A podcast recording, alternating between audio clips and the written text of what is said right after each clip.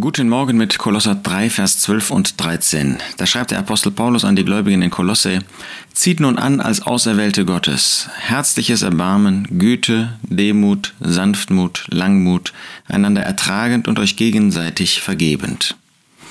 Der Apostel Paulus hat eine große Botschaft an die Gläubigen in Kolosse. Er möchte ihnen Christus wertvoll machen.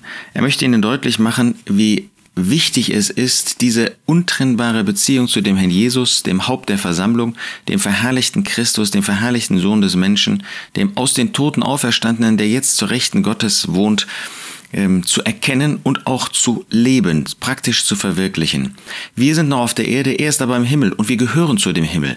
Und da möchte er, dass wir wirklich in Übereinstimmung mit ihm leben, ja in bewusster Abhängigkeit. Und da ermahnt er nun in dem praktischen Teil dass wir das verwirklichen, was Christus ausgezeichnet hat. Zieht nun an als Auserwählte Gottes und er fügt dann auch noch hinzu, als Heilige und Geliebte. Sind wir uns bewusst, dass wir wirklich von Gott auserwählt worden sind und dass unser Platz in der Herrlichkeit ist, dass Gott dich und mich ganz persönlich vor Herzen hatte und zwar schon vor Grundlegung der Welt und dass er wollte, dass wir die Herrlichkeit seines Sohnes ewig teilen werden?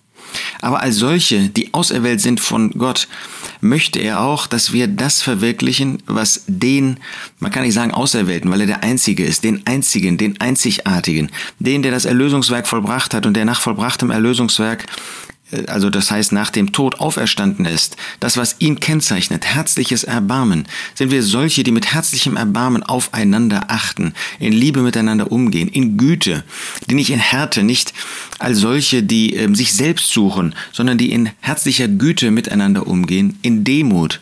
Der Jesus, er ist der Hohe, der Erhabene, aber er hat ein Leben geführt in Demut. Er musste nicht gedemütigt werden. Wir müssen das, weil wir oft so hochmütig sind. Deshalb lasst uns lieber jetzt schon Demut verwirklichen, Sanftmut, die Wege Gottes von Herzen annehmend und miteinander in dieser Sanftmut umgehend. Langmut.